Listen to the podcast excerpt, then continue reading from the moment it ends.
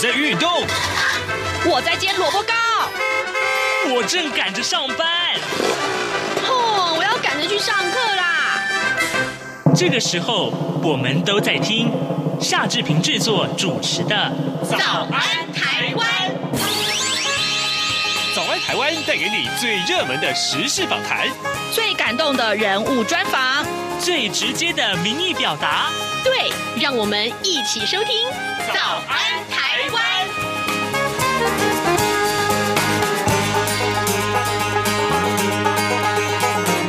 早安台湾，我是夏志平。今天是二零二二年的七月二十九号，星期五。每个月的最后一个星期五，志平要为您安排的节目内容是南海剧场口述历史的访谈单元。今天我们要访问的是黄建业老师。黄老师是电影学者、影评人、诗人，也是剧场导演。马上请您收听今天的访谈单元。南海剧场口述历史系列专访。各位听众，今天早上志平要为您访问的是黄建业老师。也许你可以常常从报章杂志上面看到黄老师所写的影评，但您知道吗？其实他也是剧场的导演。所以啊、老师您是来自香港啊。那一开始我想要先请教老师。您是什么样的机缘之下会啊参与到舞台剧的演出呢？呃，舞台剧哦，其实我是从香港的时候，在我高中的时候就开始上看香港的话剧团。呃，那个时候有一些古典戏我蛮喜欢的。呃，然后那个时候印象很深刻，因为它跟电影不太一样。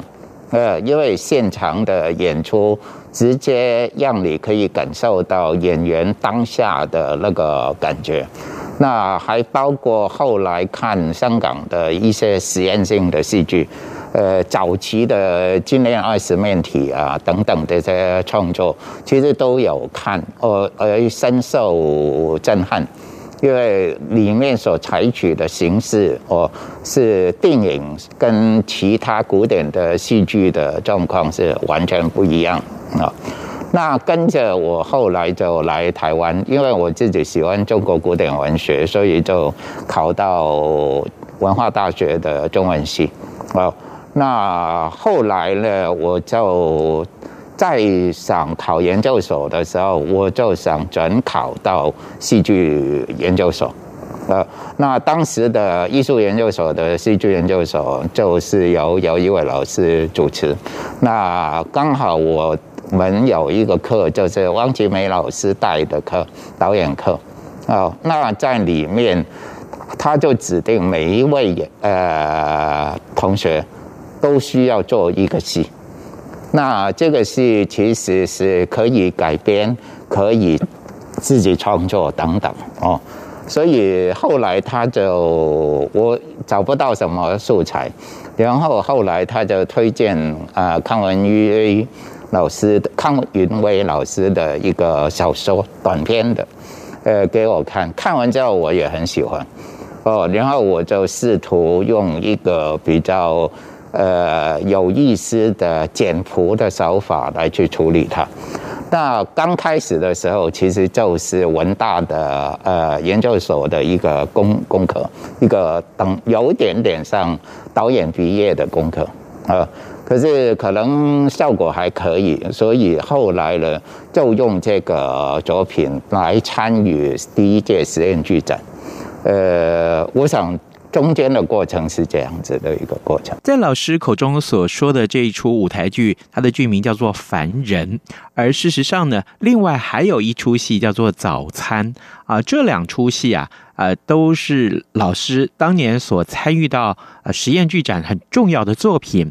能不能也请老师告诉我们，呃，这两出戏里面当时所启用的演员也好了，还有设计群也好了，分别是哪些个重要的成员？当然，也要请您告诉我们，当时观众的反应如何呢？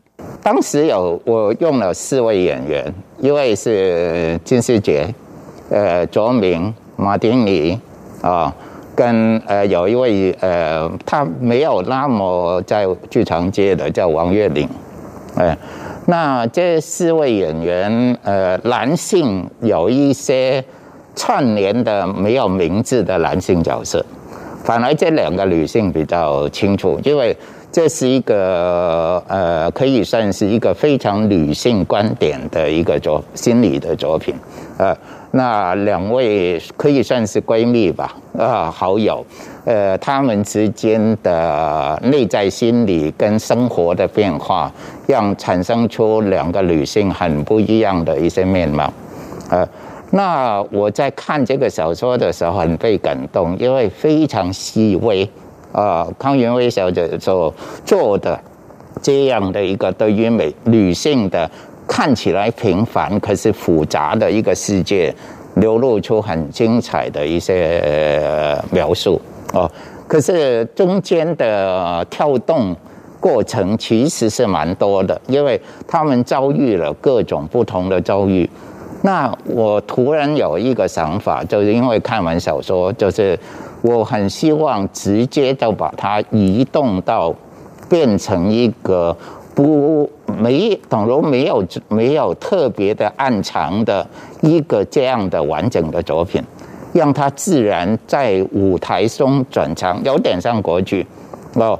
那当时也有某一种呃，包括 Epic Theatre 的呃叙事诗剧场、史诗剧场的的观点加进来。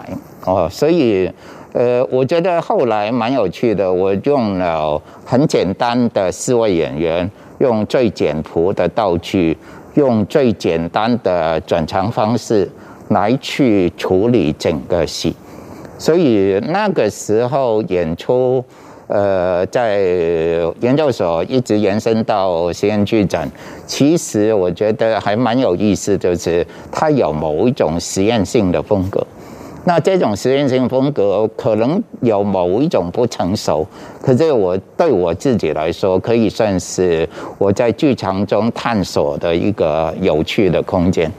哎，那当然就是这个戏，还有人看完之后就一直觉得它很像电影。那很多人就认为跟我喜欢电影有关这样子哦。那当时就是有这样的一些看法。那观众的反应呢？呃，还不错，还不错。而且就是可能在那么这些些作品中，很多人也看到这个作品有某一些东西的转换是非常有意思的啊。尤其是呃，应该怎么说？就是呃，比如说我有一场戏，就是马丁尼演的，呃，那他呃在做家事工作，有个围裙，那他的围裙就需要下一个转场就脱下来，然后他的围裙一包一转身就变成他的婴儿。所以很多观众就觉得很有趣，就觉得因为那个时候没有这样的转场方式，呃，那我那个时候很希望借用这样的转场方式来去让舞台的想象性空间增加，呃，那个时候是这样。那包括比如说，他可能两个人就这样子走路，突然之间手一攀，他就已经在公车上。哦，所以我那个时候，呃，而且他会摇动，所以就是他会用表演、用舞台形式加观众想象，来直接做成舞台的实验性转换。那我那个时候有相当多的观众看完之后觉得很有趣，呃，可是同时在那个段时间哦，我看到。呃，实验剧展的真正威力，就是它有很多位呃不同的导演、编剧，然后一一起投呃，每一年开始有新的作品这样子投射出来，那我觉得影响很大，尤其是当然是那个时候的兰陵剧坊刚开始哦。那我跟他兰陵本来也是很好的朋友，在之前就已经是。啊。那所以我会也是呃希望用金世杰当我的演员啊。那个时候他跟卓明哦，那两位在那个时候也是我们很好的朋友这样子。那当时的汪奇美老师指导我们戏的时候，他有一个呃呃想法，就是我们需要做一次演员甄选，公开甄选。那像马丁尼就是公开甄选，呃找到的很棒的一位演员哦，那也是在我意料之外。我因为一听他的声音就极度动容哦，所以。就那个时候就很希望他能够当我的演员的，呃，是这样子。那这个戏在演出的时候，我觉得，同时我跟我也看，包括兰陵的的作品，包括合租，还有包袱等等哦。但尤其是其实那个时候真正呃兰陵剧坊。很受讨论的，当然就是合租新配嘛。哦，可是我自己非常喜爱包袱，呃，因为他是兰陵，他在吴静吉老师带领了妈妈剧团的某一些身体语言技法啊，跟群众呃所谓呃多人多人共同创作的这样的一个方式中。逐步构成着这样的一个动作非常重要的一个实验性的戏剧哦。那何珠是在呃传统中国戏剧跟舞台剧之间产生了很微妙的一个精彩的变化。那兰陵厉害的地方，让我们看到另外在包袱里面有身体上面的实验性精神哦。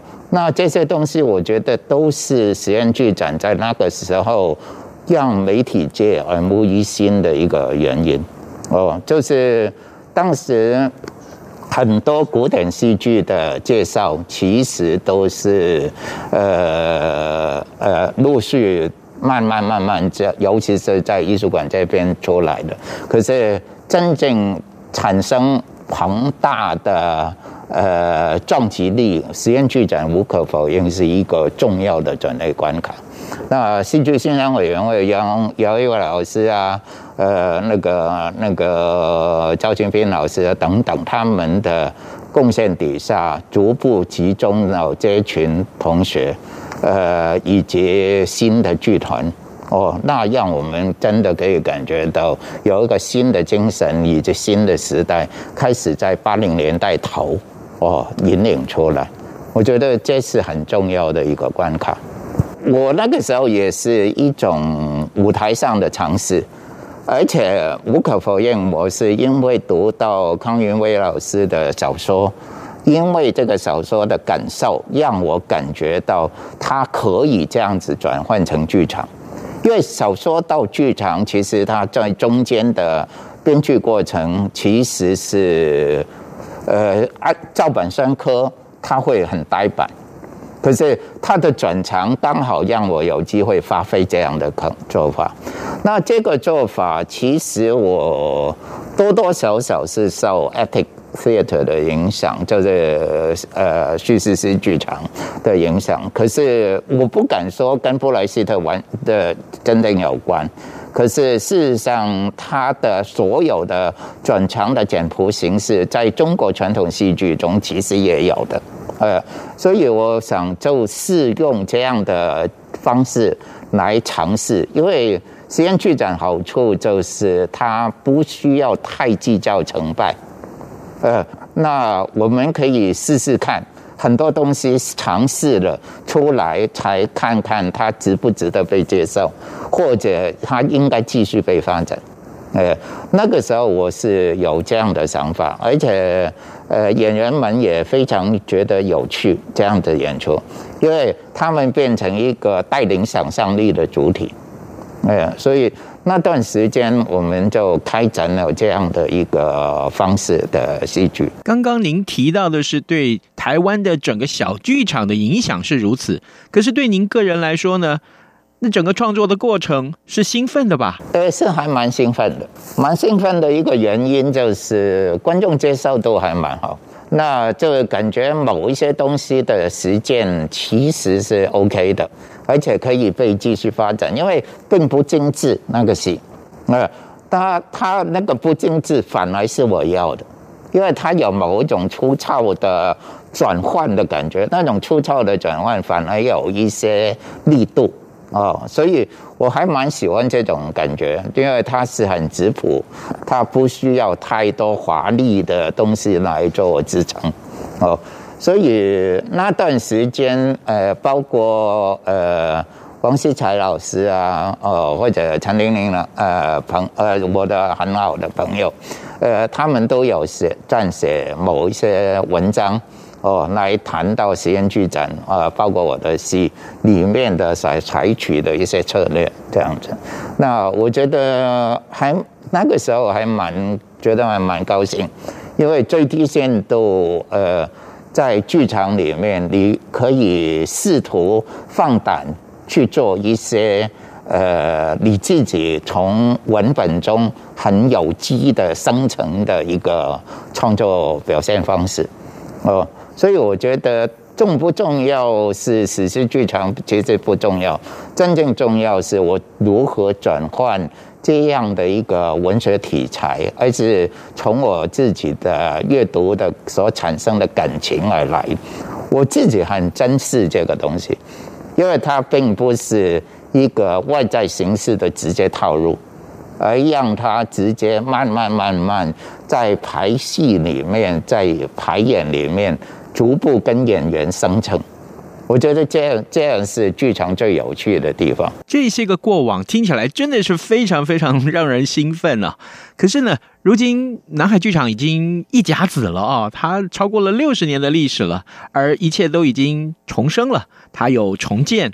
那么，您觉得如今南海剧场重建之后，它的挑战又在什么地方呢？其实基本上我很喜欢这个剧场。为什么我很喜欢这个剧场呢？就是因为它的空间，它的空间大小哦，是我非常非常喜欢的哦。呃，因为这个空间有它的框子跟距离，这个框子跟距离都是呃很足、很充分的，可以让演员跟导演的场面调度得到非常非常。呃，不需要扩大去发展，因为有些剧场很大，它的观众席很多，可是也因此它的距离感会增加，它的框子也变大。那很多演员可能自己都不一定知道，导演其实应该知道，就是当我们在大的画框舞台中演出的时候，大画框舞台其实在吃演员。为什么会吃演员？因为最低限度有三分之二的高上面的空间都被呃空的空间吃掉，除非演员增加了他声音跟身体的很好的投投射力，不然的话他就会有问题哦。所以反来街边的剧场的大小空间哦，跟他的画框都是非常好的剧场比例哦。那而且演员可以不用卖。哦，就可以用自然音传达的最最适合的最远的那排的观众，哦，所以我觉得这是一个最适当的一个剧场人数的空间。那它能够这样子，其实好好保有它这个特质，我觉得是这边剧场最有趣的一个优点。哎，因为其他剧场有些时候我们感觉到是不够的。呃，或者说过度的哦，所以我喜欢这边。一方面，当然因为它有历史的感情，那可是另一方面，我觉得它的空间对于演员也好，对于导演也好，对于甚至我相信对于设计者来说，如果他的设备能够更更新。改进更多、更往超前的话，那其实它是可以有很好、很好的发生的意义的。我觉得很简单说，其实大家可能还会记得上金马奖五十周年的时候，他让一大群得奖的明星们，哦，全部坐在舞台上，他就能够展示金马奖的历史。这边的剧场，其实这六十年这个甲子，也是一个非常非常精彩的剧场种类，不同关卡时代的历史。我觉得单单这个历史背景，已经让他有很好的优秀传统，更何况，我觉得它本身就是一个非常适中的一个剧场的空间，包括观众席跟演员的关系，哦，整个空间的不至于太大，也不会太小。到这样的一个画框舞台特质，我想这些东西都可以使这个剧场继续可以在戏剧中哦发光发热，没有问题。当然，从刚刚老师的回答里面，我们可以知道，呃，老师一开始啊发展舞台剧的这个重点核心就是在南海剧场。可是如今啊，呃，刚刚我们也提到过，他已经六十岁了。呃，假定说啊，这一段时间。就是你和呃南海剧场相知相交的一个非常非常重要的过程。而如今我们回过头来看，其实南海剧场也可以说是您的老朋友了。呃，您对这位老朋友有没有什么话想说呢？呃，它跟电影其实是完全不同的东西。呃，电影有它很新科技的、很写实的发展。剧场有很古典的，也有很现代的新的实验性的尝试的空间哦。每呃，其实两者都这两块艺术有着冷跟热的不同个性。我真的觉得电影比在创作的时候比较冷，剧场在创作的时候比较热。为什么呢？我一直感觉就是，尤其是剧场在排练的时候，哦，在排练的时候，你真的可以看到你直接从演员身上所做出的感染力的反应。然后，当演员一举手一投足之间，每一次你都会有新的灵感。那这些灵感是在排演中他自己生成的。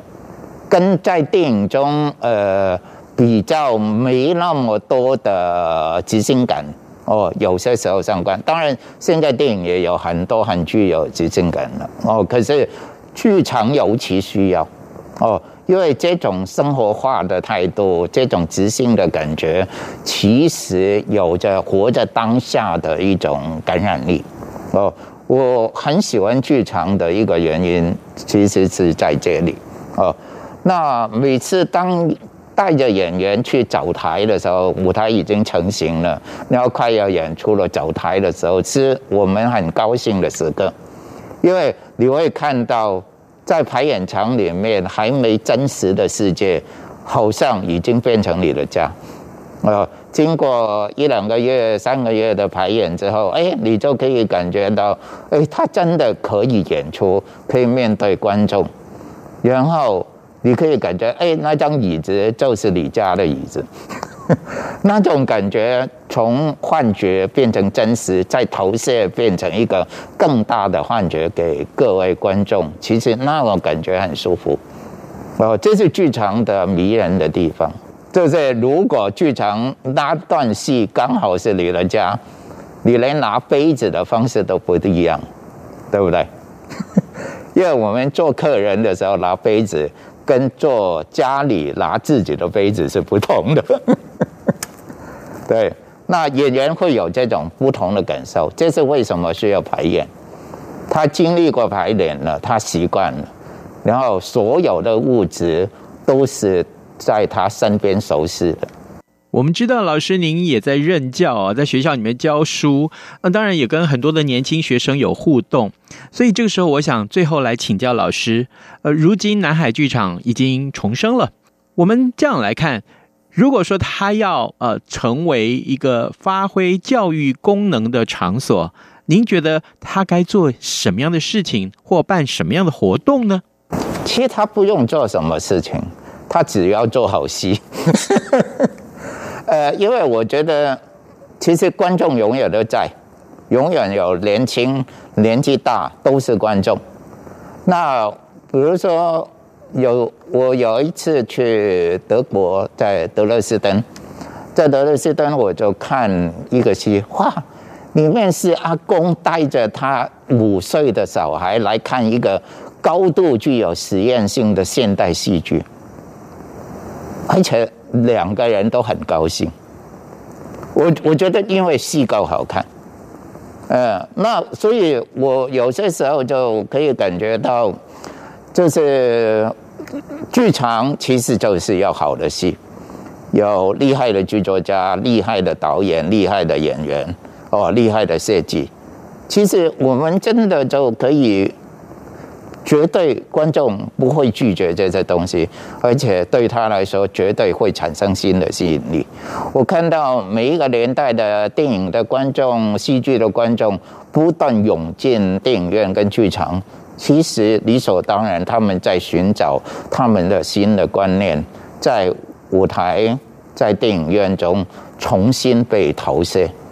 呃，他们创作了一个全新的世界。然后甚至改变了社会，也改变了道德观。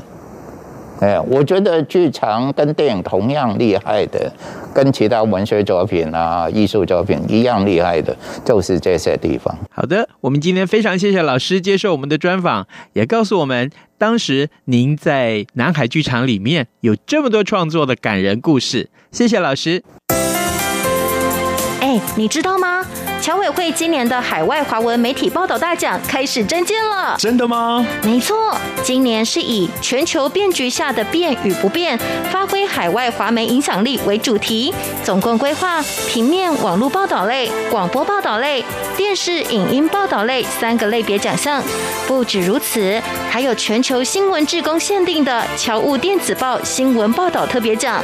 只要你是侨务电子报的新闻志工，而且报道作品有在侨务电子报刊登过就可以报名喽。那参赛作品只要是聚焦台湾、报道台湾，而且在限定刊播期间于中华民国境外媒体平台刊播就可以了吗？没错，把握时间，在七月三十一日前上网完成报名。那我赶紧上二零二二海外华文媒体报道大奖官网查询相关征件规范，网址：https: 冒号双斜线大写 clj。A O M 的大写台湾 dash 大写 W O R L D net。以上资讯由中华民国侨务委员会提供。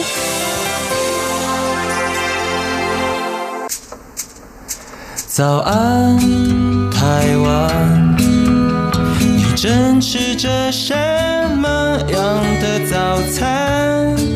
吐司加火腿蛋，咬一口，然后收听中央广播电台。好的，我们来赶快来看一看其他重要的新闻了。呃，当然，今天的平面媒体上面锁定的，通通是这一则消息：美国总统拜登跟中国国家主席习近平在昨天晚上，台北时间昨天晚上的八点半钟啊，呃呃，进行了这个电话的这个视讯会议。那么，当然，两个人的呃这个通话呢，持续了两小时又十七分钟。白宫说呢，两个人通话其实是呃昨天晚上举行。那么，美国官员表示。包括中国没有给予谴责的俄罗斯侵略乌克兰等议题在内，呃，两个人的这个谈话的议程啊，非常的广泛呢。至于核心的议题，官员呢，呃，把这次的谈话视为世界两大经济体管理竞争的另外一个机会。围绕着民主台湾的紧张情势，已经导致两国关系日益乌云笼罩。好，这是来自于这个美国白宫的消息。但是，今天各平面媒体因为昨天截稿的时间的关系啊，所以很多都是来自中国大陆的一些报道。呃，两两个人的这个报，今天在平面媒体上都有相当多的陈述啊。呃，拜登重申一中政策不变啊，不支持台独；而习近平则是提一中三公报，双方允对话必误判。好，这是今天我们看到平面媒体上面大致上的报道。